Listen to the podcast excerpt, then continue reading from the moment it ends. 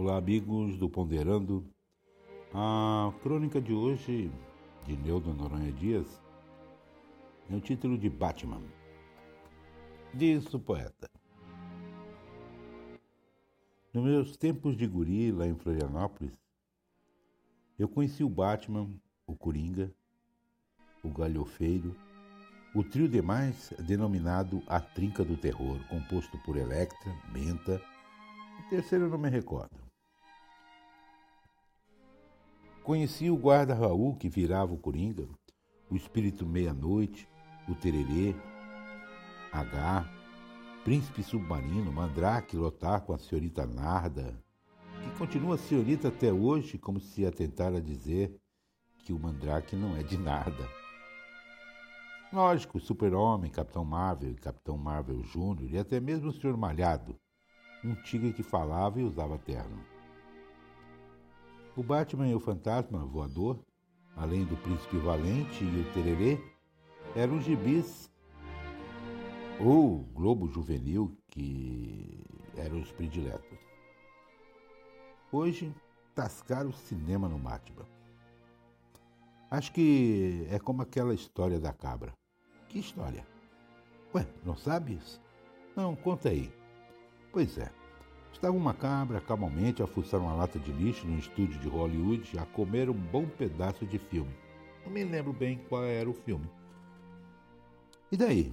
Daí chegou outra cabra e, na guisa de iniciar um diálogo, perguntou: E aí? Que tal o filme?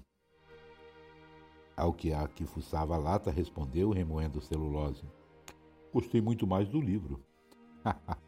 A piada, como podem notar, não significa querer criar algum bode expiatório. Pelo contrário, serve apenas para ilustrar que sempre, em qualquer hipótese, o livro supera o filme, embora alguns livros já venham com suas traças a tiracolo. Mas, retornando à minha infância e às histórias em quadrinhos, nós não fomos assistir ao Batman primeiro porque o Batman sem o Robin me parece incoerente.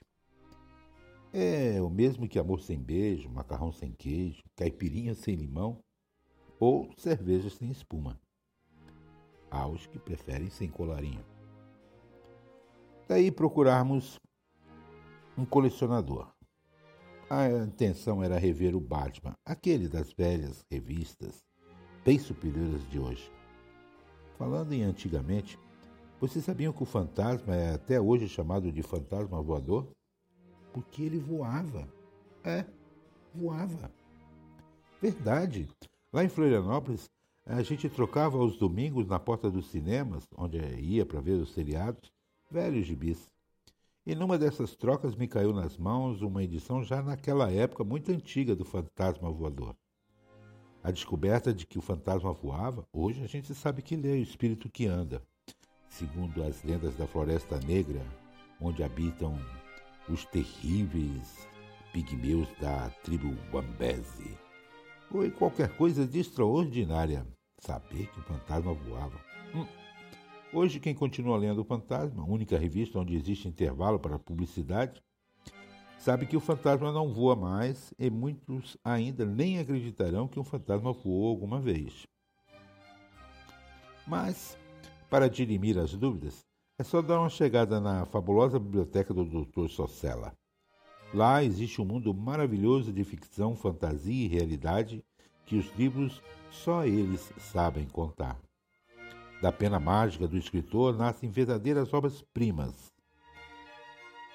Ah, e por falar nisso, o desenho da capa é uma homenagem ao velho Batman e ao seu arqui-inimigo, o Coringa.